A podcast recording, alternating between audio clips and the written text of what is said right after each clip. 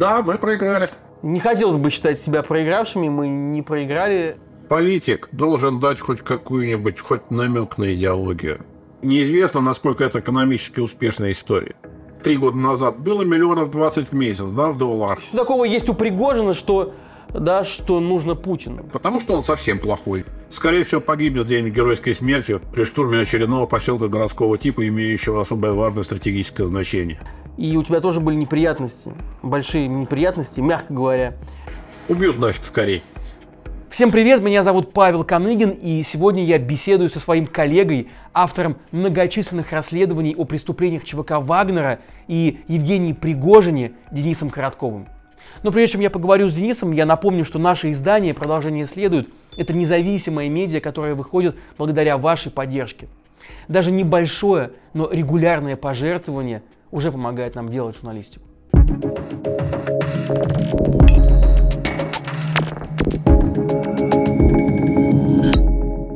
Денис, привет. Привет, Паш. Ты в шестнадцатом году, когда еще работал в Фонтанке, ты первым опубликовал из журналистов расследование, в котором э, рассказал про ЧВК Вагнера. Как ты обнаружил его, как ты вышел на него, на, на, на этого Вагнера и на саму компанию? И кто такой этот Вагнер? Давай начнем с самого начала. Частные военные компании в России были до 2014 года, да, там, наверное, с начала нулевых. Э, вполне нормальные частные военные компании, которые занимались нормальным коммерческим делом, пароходы охраняли от пиратов там, во всяких разных африканских водах, да?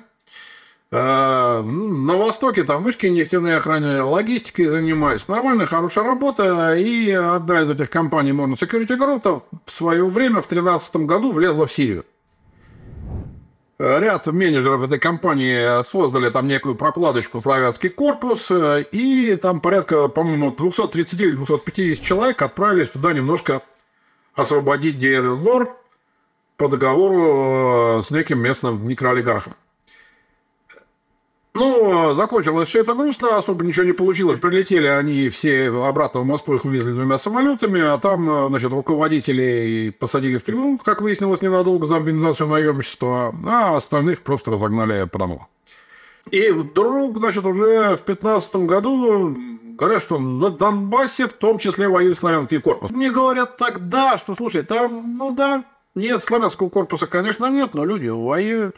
И тут прозвучало одновременно как раз такая как ЧВК Вагнера. Давай, давай уточним про Вагнера, да, что это за имя такое, тоже напомним. И вот много, много говорили и писали, и ты в том числе, что у истоков этого ЧВК, собственно, стоит э, э вот этот вот Дмитрий Уткин, который является, по сути, как выяснили журналисты, приверженцем идеологии Третьего Рейха. А, Паш, можно... никакой Дмитрий, Дмитрий Уткин у истоков группы своего имени, конечно, ни хрена не стоит. Это имя, бренд, и это человек, который руководит, скажем так, ну, строевым подразделением боевой группы этой организации. Есть господин Пригожин. У него большое хозяйство. У него там, значит, мало того, что рестораны, мало того, что питание школьников там в Москве, главное, огромные космические совершенно контракты на питание всей российской армии – на содержание военных городков этой российской армии, на строительство этих военных городков российской армии, на черт знает что еще. У него же, соответственно, да, мы, мы, мы помним, кто такая, что такое фабрика троллей, мы знаем, что такое Федеральное агентство новостей со всем, значит, придатком в виде остальных средств массовой информации. Весной 2014 года он завел себе еще и вооруженную структуру. Первоначально это по-моему, а, скорее всего, они начинали еще в Крыму, под Подмосковье база была, потом на хуторе Веселом в Ростовской области, потом на базе 10-й бригады спецназа в Молькино, точнее, рядом с базой 10-й бригады. Вначале это было две роты, потом она, она росла, росла, росла, росла. И вот подполковник запаса российской армии Дмитрий Уткин был назначен вначале командиром одной роты, потом принял под себя все это командование, потом стал командиром вот этой Группы... А почему А, и, потом... а почему его именем, почему его именем назвал тогда он все организацию? А все называли, э, все, все, все называли так, ну потому что никакого наименования эта банда не имела. У, у господина Уткина позывной Вагнер, причем появился он вроде бы уже даже после первой сирийской командировочки в славянском корпусе. Да. А какие у него отношения именно с вот нацистскими этими движениями и с э, идеологией Третьего Рейха, по которым Слушай, мы писали? Ну, говорили те люди, которые помнили его по славянскому корпусу.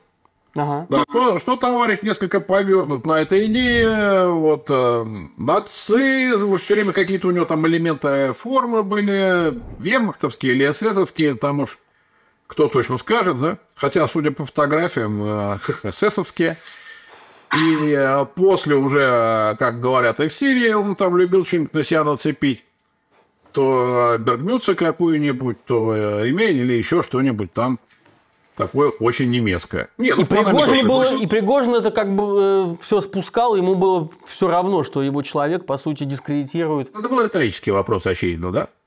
Растай Щуткин э, руководит всей этой структурой до сих пор, а его зацикленность некоторая на рейсе на третьем не является особым секретом, то, то ответ очевиден. Ну, послушай, это, конечно же, вопрос, может быть, и риторический, но очень важный. Если, если президент Российской Федерации, так он себя называет, Владимир Путин, у нас проводит денацификацию, уничтожение фашистов и нацистов в Украине, то э, ближайший его соратник, получается, под боком у себя пригрел целую нацистскую организацу. Как бы, ключевое, как ты... ключевое, ключевое слово в Украине. Да дальше, ну все, ну по позывному командира много кого там называли. Да, ну вот название не придумали. Ну а, группа Вагнера, чувака Вагнера, чувака Вагнера, батальон тактическая группа Вагнер. Ну это как с буквой Z, елки-палки, на этой самой технике, да? А, кто-то придумал какой-то знак, который более-менее отличается, чтобы отличить себя от соседей и от врага, да, значит? Ну и все, а потом ну, сделали из этого уже, значит, какой-то абсолютно э, идиотический психоз. Да, термин буква Z вдруг стала символом непонятно чего. Вот так же и с группой Вагнера. Ну, Вагнер, Вагнер. Тем более, что никто не собирался выходить в паблик а, вообще с этим брендом. И задумывалось это все как большой-большой-большой-большой секрет, да? Типичный наемник ЧВК первых лет, да, 14, 15, 16 года. А чем отличается от э, типичного наемника последних лет? Ну, то есть давай расскажем, кто, это, кто были эти люди в самом начале.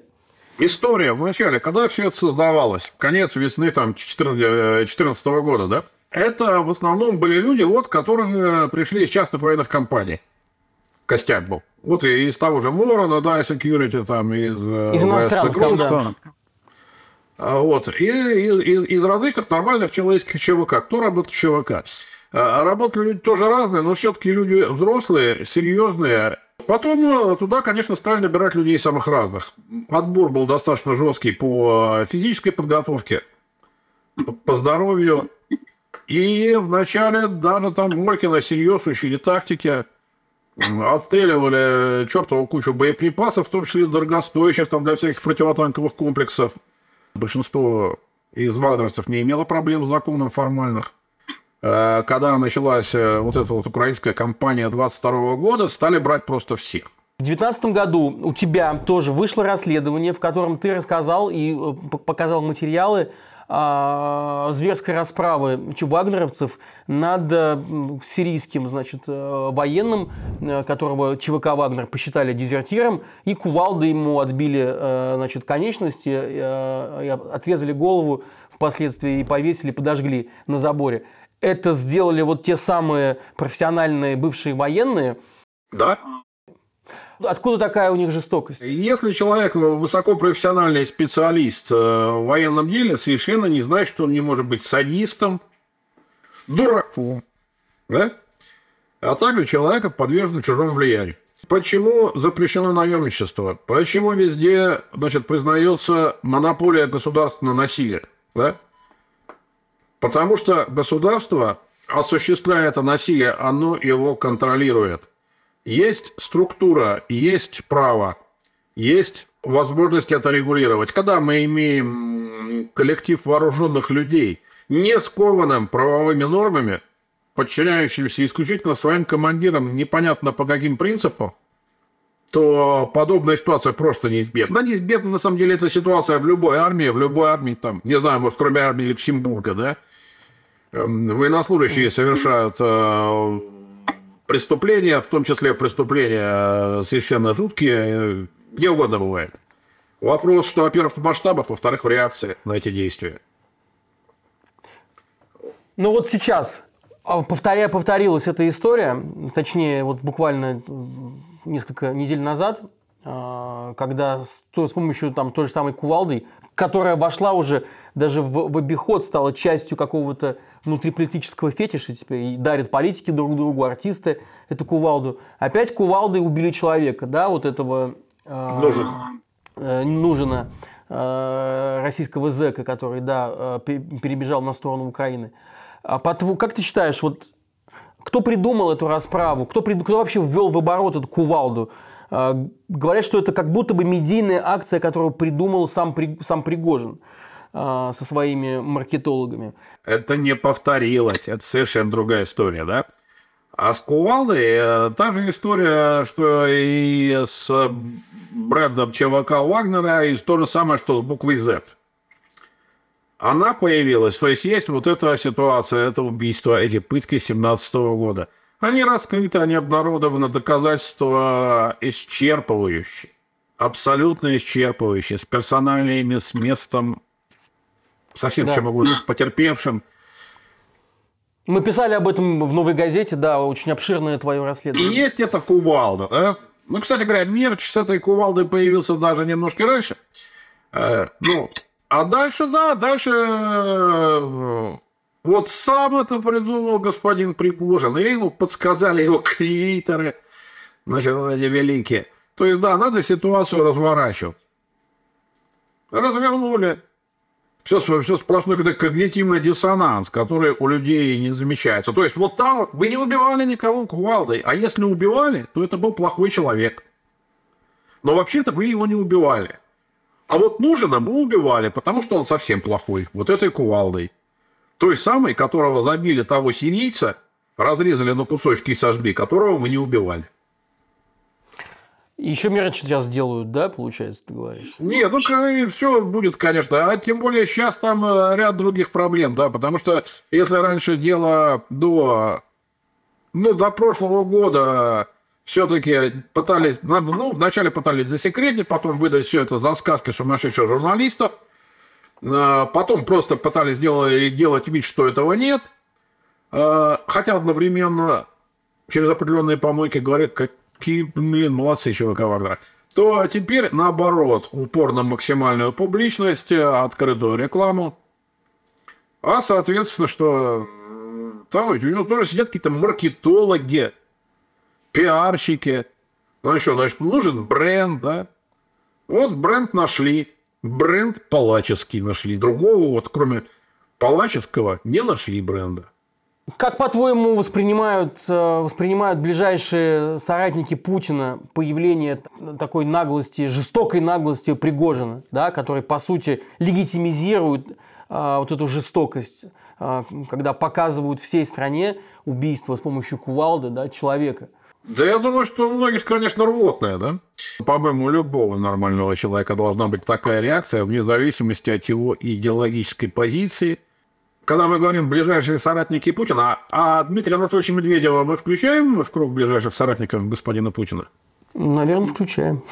Ну, так а Дмитрий Анатольевич, по-моему, э, вступил в, жесток... в жестокое соревнование с Евгением Викторовичем – вот, во всяком случае, в риторике. Да? А господин Миронов, как там партия называется? Справедливая Россия. Справедливая Россия, да. Вот. Он, значит, с этим символом справедливости радостно фотографируется. Символ справедливости с точки зрения господина Миронова – это убить человека кувалдой, взорвать ему в плохую запал от гранаты, отрезать руки-ноги, отпылить голову. Молодец, товарищ Миронов. Вот тебе кувалда в руки, на, занимайся. Ты же у нас десантник, на трупе, кстати, написали за ВДВ. Это не Миронов? Может, может, это глубокая связь, о которой мы раньше не знали? Десантники могут гордиться таким брендом. А так, да черт его знает, что они там думают. Я думаю, что У них столько забот, что выступление господина Пригожина... Хотя нет, выступление господина Пригожина сейчас, конечно, тоже э, уже имеет достаточно серьезное значение. Но я как представлю, сколько у него друзей в этих самых верхних эшелонах власти, значит, да? Э, тем более, учитывая, что э, слова словами, есть еще и деньги. А когда, все, когда куча армейских денег идет в карман господину Пригожину, а потом тратится черт его знает на что, на отрезание голов, на какие-то африканские проекты. Ну, а скажи, пожалуйста, вот ты говоришь много денег, а о каких суммах может, может идти речь? И а, он делится своим доходом с э, тем же самым а, Путиным? Ну, может быть, не в буквальном смысле, да? но он э, э, отдает какую-то часть того, что ему удалось таким невероятным образом заработать? Я не вхож в кабинет господина Пригожина, я не вхож в кабинет господина Путина, и я не знаком с их бухгалтерами. Я думаю, что все решается несколько как-то по-другому. И кошельками да. господина Путина, скорее всего, выступают другие люди. Кто является его союзником в высшем эшелоне? Ты говоришь, что он много с кем находится на короткой ноге. Нет, а, а Паш, у него нет союзников, да, значит, ну, смотря кого считать союзником. Союзник у него один. Это не союзник. На данный момент это хозяин. А как сложились такие а отношения? Ты, ты, ну, ты очень долго за ним наблюдал, да? Это два совершенно разных типажа. Один, значит, якобы, значит, как хозяин, другой якобы повар, значит, да, заведующий, там, значит, э, э, общепитом кремлевским. То есть не общепитом, а питанием кремлевским. Ну, вообще, как и общепитом они... тоже, да. И общепитом тоже. Но как получилось, что, что, что они сошлись? То есть, была какая-то общая история? Да, есть история с этим плавучим рестораном, в котором он, э, значит, принимал господина Путина с кем там, значит, с различными премьер-министрами, товарищи президентами. Возможно, где-то как-то через господина Золотова, там, да, который тоже был в Петербурге во времена становления господина Пригожина. Но сказать, что-то Пригожин там Золотовым были там такие друзья, прям чтобы совсем не разлей вода, тоже не сказать. Ну вот э, сейчас он там может зайти или позвонить господину Войно, да? А завтра, э, солнышко наше ясное, господин Путин скажет господин, господину Хайду этого больше не принимать, да? И Войну в упор не увидит вообще. И не узнает. То есть, подожди, получается, что раз у него нет друзей, то единственное, на, на кого он может вообще рассчитывать, э, от кого он зависит, это Путин. Да. да? Ну вот сейчас... А зачем, а зачем Путину такой персонаж, который настолько, э, настолько отличается от всего его окружения, в том числе своей жестокостью, в том числе своей э, безбашенностью? Что такого есть, что такого есть у Пригожина, что, да, что нужно Путину? Да, значит, а, а, а, а Рамзан Ахматович, значит, голубка сизокрылая. Нет, нет, нет, нет. Ну, то есть мы говорим про какой-то невероятный уровень лояльности, там, преданности а, или, или о чем? Э, если это не деньги, да, как ты говоришь, то что? Слушай, мне иногда кажется, что наш президент э, знает о своей смертельной болезни, что ему осталось немного, и просто, значит, наслаждается ситуацией, играя таким образом, значит, и посмеиваясь. Не знаю, суть в том, что нету э, в господине Пригожине ничего такого незаменимого, да? Поэтому группа Вагнера, ну, во-первых, о том, что она вдруг стала такая незаменимая на Донбассе, мы узнали, собственно говоря, в конце весны, да? Когда вдруг внезапно оказалось, что наемники, усиленные толпами уголовников, воюют лучше, чем профессиональная российская армия, от которой, правда, говорят, уже мало чего осталось. А так-то, ну, ну, бог ты мой, ну, группа Вагнера на начало 22 -го года, сколько там было, ну, тысяч семь человек, да, из которых в строю постоянно находилось вряд ли больше половины. Ну, что это, мотострелковая бригада. Ну, Путин этих бригад, как семечек. Вот, не знаю, нравится ему. А сколько сейчас э, в ЧВК Вагнера человек? Не скажу, не скажу, потому что можно, можно говорить только оценочно, да. Вот, если, опять-таки, количество тех же самых профессионалов, оно, оно не увеличилось особо. Откуда же оно могло увеличиться? Но когда говорят о количестве, там, о 50 тысячах осужденных в рядах Вагнера, как со ссылкой не то на американскую, не то на британскую разведку, тут недавно там буквально на днях указывал, эти цифры меня вводят в некое смущение. Вопрос не в том, что такое количество осужденных можно навербовать в зонах и привести. Я не готов с этими подсчетами спорить. Может, и можно. Но просто это должна быть соответствующая структура, в которой их можно использовать. Организационная, организационная структура у Пригожина, ну, на бригаду, ну, на дивизию, да? 50 тысяч человек – это общевойсковая армия. Не знаю, там много батальонов не делают одну армию. Это, это сложный, сложный организм. И его не построить вот так вот на пустом месте.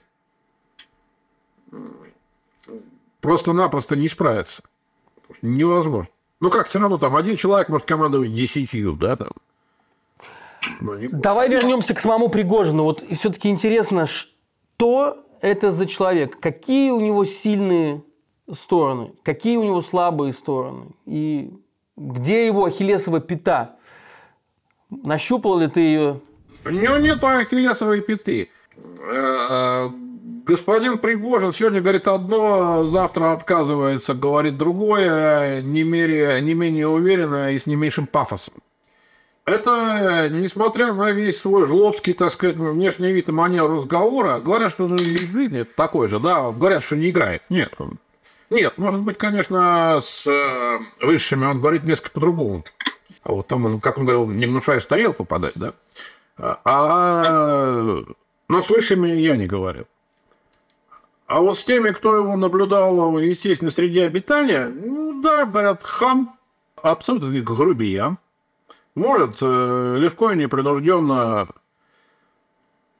заехать кому-нибудь в голову, но при этом это не значит, что он дурак. Он э, вполне владеет э, всеми информацией обо всех важных проектах, которые осуществляются в его холдинге. И владеет достаточно серьезно, достаточно детально, контролирует, требует исполнения и так далее. Ну, не всегда все получается, как правило, не получается, но из всех многочисленных ресторанов, кроме старой таможни, я уж не знаю, что выстрелило, да? Ну, пароход еще вот этот, забыл какой-то там айленд. А так все рестораны, в общем-то, позакрывались. Комплекс э, какой-то ужасный, значит, совершенно дикий, новый Версаль. Такие, значит, мини-копии дворцов среди какого-то совершенно мусорного леса в Лахте, да? Вообще на это смотреть невозможно. Строительство военных городков, да те же Кореновские или Валуйках, э, вот э, рядом, э, опять-таки, с Украиной, сроки затянуты на годы. Что там он достиг-то, да, значит? Ну... А откуда в таком случае у него деньги на ведение, э, ведение войны, да, в том числе на поддержание такой большой армии, если ты говоришь, что ни один его проект по-настоящему не был успешным? Ну, в первую очередь, конечно, это контракты Минобороны. Являются ли экономически выгодными его потуги в Сирии и в Африке? Ну, в Сирии, ну, это два года назад, три года назад, было миллионов 20 в месяц, да, в долларах приток. Много это или мало? Ну... Это, это с месторождений золота и... А, нет, это я про Сирию, про нефть и газ. Если мы будем говорить про Судан, про Центральную Африку, да. о золоте можно было бы говорить, я, к сожалению, не могу оценить количественно. Да? Но я знаю, что там было огромное количество вложений, которые совершенно не окупились. Например, тот же сельскохозяйственный проект в Судане свернут. Заводилась техника, специалисты, да, значит, где-то какие-то взятки раздавались, что-то какие-то контракты. Говорю, все, про проект свернут, все, нет. По поводу, опять-таки, разработок различных ископаемых там в Центральной Африке, неизвестно, насколько это экономически успешная история. Если, если кто-то получил какой-то прииск и начал его разрабатывать, это не значит, что он получил прибыль. А какие на самом деле отношения у, у Пригожина с военными, и в том числе с руководством Минобороны? Я не, спро, не просто спрашиваю, потому что в том числе и ты писал о, о том, что да, отношения, мягко говоря, напряженные. Я думаю, что они платят ему, я думаю, что они отдают ему деньги. Угу. И из-за этого он им очень не нравится. Вся продовольственная история ушла к нему.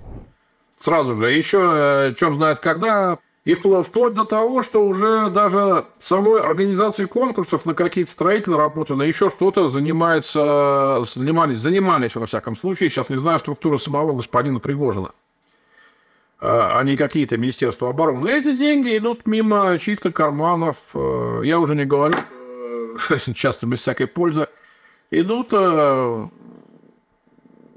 господину Пригожину. Кого же это может радовать?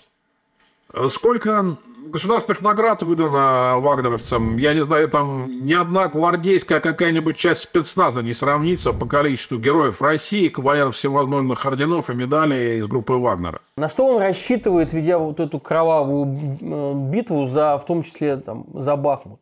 Что он хочет добиться? А это, уже не важно. Потому что Нет, него... это, это очень важно. Потому. Нет, он, э, это, это уже совершенно не важно, что он хочет. У него выхода другого нет, ему некуда деться, все. Коридор Почему? обозначен. Почему выхода нет? А куда? Какие, какие варианты? Завтра он что говорит? Все, я этим не хочу заниматься, я ухожу на пенсию. Подожди, давай, да, давай, давай сначала. То есть ты хочешь сказать, что вся эта компания, вся эта авантюра, это не его была инициатива? И я не думаю, что он мечтал положить э, свой вооруженный актив, значит, где-то там на штурме Солидара, непонятно зачем. Потому что сейчас, ну что, ну возьмем, ну, взял он Солидар, да? Очень хорошо. Евгений Викторович, спасибо. Впереди Бахмут. Возьмет он Бахмут. Украина большая страна писали и говорили, что якобы это он хотел показать свою незаменимость э, да, Путину по сравнению с военными, которые все время проигрывают, и, собственно, поэтому он так яростно их критикует. Да? А в самом, самом Солидарии Бахмуте якобы там э, гипсовые и еще какие-то месторождения, на которые он э, имеет, имеет виды, как, собственно, и в ЦАР на, на золотые прииски, значит, и э, сельхоз какие-то мер, угодья в, в, в Судане. Как ты смотришь на, на, на, на такую версию? Да, когда в 2015 году э, Вагнер штурмовал Луганский аэропорт, значит, видимо, он пред... хотел вложиться в бизнес на авиасообщениях. Понятия не имею, значит, хотел ли он соляные копии, нужно ли это ли ему, насколько этот бизнес вообще прибылен, и насколько он может быть прибылен в текущей обстановке, и в какие сроки. Ну, понятно, что на какое-то возмещение, на всяческие преференции господин Пригожин рассчитывает. Это не обязательно должно быть столь прямолинейно. Это не Сирия, где пришли, захватили, значит, э, нефтегаз в районе Дерезора, сидим, охраняем, все наше. Мы об этом заранее договорились, тем более, а больше там и брать-то нечего. Здесь сегодня ты под Бахмутом, завтра ты в другом месте. В начале кампании группа Вагнера не была в, этих самой, в этой самой украинской истории, да? Редут входило, всякие там э, союз добровольцев Донбасса под видом басов или без всякого вида входили, а Вагнера не было, когда он там в апреле появился когда стало понятно, что нужен. Да. А, и показать можно что-то на короткой дистанции, да? А если у тебя ограниченный человеческий ресурс, то показывать что-то в затяжной войне, которая уже длится уж скоро год, достаточно бес... бессмысленно. Потому что те осужденные, которые приходят ему, ну, во-первых, потери среди сумасшедшие, дикие совершенно в процентном отношении, да. Таким образом, воспитывать бойцов мало того, что затратно, но еще и не очень удобно. Да, ну, убьют нафиг скорее. А свои более-менее профессиональные кадры стачивать постоянно, вряд ли он от этого а, испытывает большое счастье. Другое дело, что, что будет с Родиной и с нами. Есть такая страшилка, что Путин еще не самое главное зло что посмотрите, что может быть, если Пригожин придет к власти или Кадыров придет к власти. И вот а, обретшие такое сильное влияние в последние месяцы два этих персонажа вызывают определенный ужас у, у наблюдателей. И ты наверное, сам много про это читал. А, мне интересно узнать, как ты к этому относишься, какие могут быть в принципе политические перспективы э, у Пригожина и имеет ли он какие-то амбиции? Амбиции-то он имеет. Только Какие? любые политические перспективы могут быть у политика. Политик должен дать хоть какую-нибудь, хоть намек на идеологию. Он должен показать хоть к чему-то он ведет народ. Если мы видим Рамзана Ахмадовича Кадырова, то мы видим некий сплав чеченского национализма э, с исламом, да, ну, вполне себе. Что предлагает Пригожин? Мы все сдохнем здесь нафиг, и нас закопают обязательно на аллее героев. Потому что если нас хотят закопать на аллее доблести, я буду возражать и добьюсь, чтобы нас всех закопали на аллее героев. Лучше пойти и сдохнуть. Обалдеть. Народ повалит. То есть никакого будущего, ты считаешь, у него, у него быть не может, даже на, в краткосрочной перспективе? Какое может, у него может быть? Если в России сохранится государственность, может, конечно, в каком-то виде останется, в каком был. Ну, скорее всего, погибнет где-нибудь геройской смертью при штурме очередного поселка городского типа, имеющего особое важное стратегическое значение. И если э, рухнет государственность в России или ослабнет в какой-то мере, ну, то пока он сохранит управление своей этой организацией, может еще побаламутить. Но наемники, наемники, наемники же они бывало приходили к власти, но что-то я не помню в истории случаев, много случаев, во всяком чтобы они могли удержать. Еще раз, нужна хоть какая-то идеология. А, в 2018 году погибли наши коллеги в ЦАР, в Центральноафриканской республике. Это Дархан Джемаль, Кирилл Радченко и Александр Расторгуев. Эм, и давай все-таки скажем, что э, э, следы этого преступления ведут э, и указывают на структуры, близкие или связанные с именем, с именем Евгения Пригожина. Как в этом деле мы продвинулись дальше? Пока я этот вопрос оставлю без ответа. А, и в отличие от тебя, я скажу менее осторожно, потому что установлено документально абсолютно, опять-таки, да, ну вот на основании просто документов, протоколов связи, бумажных документов и так далее, что вся группа изначально находилась под контролем что и ей был подставлен, вымышлен и фиксер, ну, то есть человек, который должен был там оказать помощь, вымышленная личность, который подстав, им подставил недавно почивший э, корреспондент Федерального агентства новостей господин Романовский. Который был связан с Федеральным агентством новостей, который является изданием структуры Пригожина – а сами ребята, Архан Джемаль, э, Радченко и Расторгуев, поехали, собственно, в ЦАР снимать фильм про бизнес Пригожина, про, про, про ЧВК да, и про наемников э, в, в Центральноафриканской Республике. Ну, вот собственно говоря, он, он не был связан с, с ФАН, он был э, штатным э, наемником господина Пригожина, называясь при этом журналистом. Никто этого не скрывает. Перед его года гробом несли эти вагнеровские кресты, значит, которыми его увешал Пригожин. Дальше, как установлено, опять-таки, вот это вымыш... через эту вымышленную личность, которую подвел Романовский, лицо, которое за ней стояло, подвело журналистам э, водителя. Некое обвинению водитель постоянно находился на связи с э, людьми службы безопасности господина Пригожина. Точнее, водитель находился на связи с местным жандармом. Местный жандарм постоянно созвонился с господином Сотовым, господином Захаровым. Это служащие господина Пригожина. И они постоянно находились под контролем службы безопасности господина Пригожина. И они находились недалеко от места убийства, во всяком случае. Как и кто конкретно расстрелял, я верю в то, что это станет известно. Если, если мы предполагаем, что это убийство было совершено в интересах Пригожина, какая могла быть у этого э, цель? Зачем так жестоко расправляться с людьми? Э, ввиду того, что понятие криминалистики э, в Центральноафриканской Республике отсутствует, э, место происшествия убито напрочь было. Э, поэтому что там было и как сказать очень сложно. Могло быть все что угодно. Могло быть вплоть от, от, от заказа, э, не слишком умного по какой-то причине. Мог быть эксцесс на месте. Ну, условно, я, я сейчас, вот сейчас я уже начинаю фантазировать, да, потому что я не знаю. Ты много расследовал э, как раз э, бизнес-интересы этого человека. Э, и у тебя тоже были неприятности, большие неприятности, мягко говоря.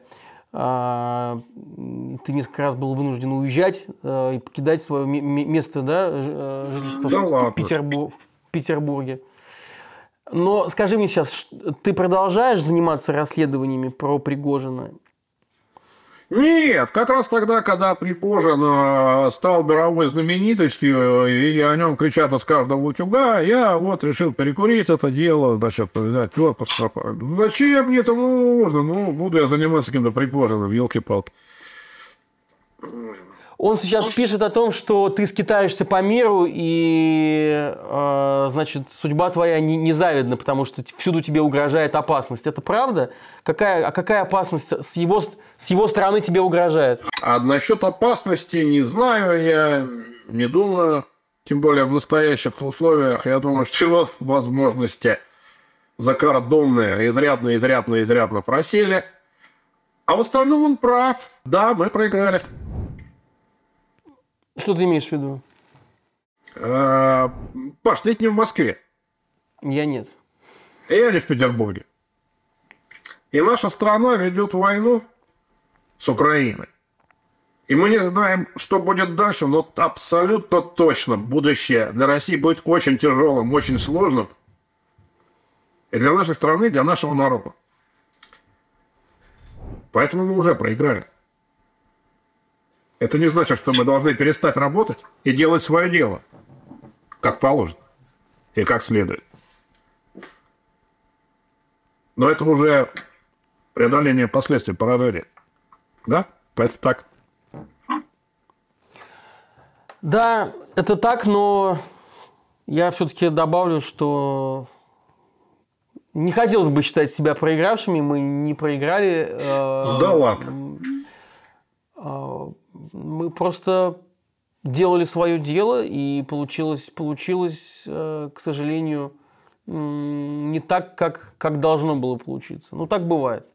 Так бывает, э, но эта борьба не закончена. Это война еще не проиграна, поэтому посмотрим, как все будет дальше.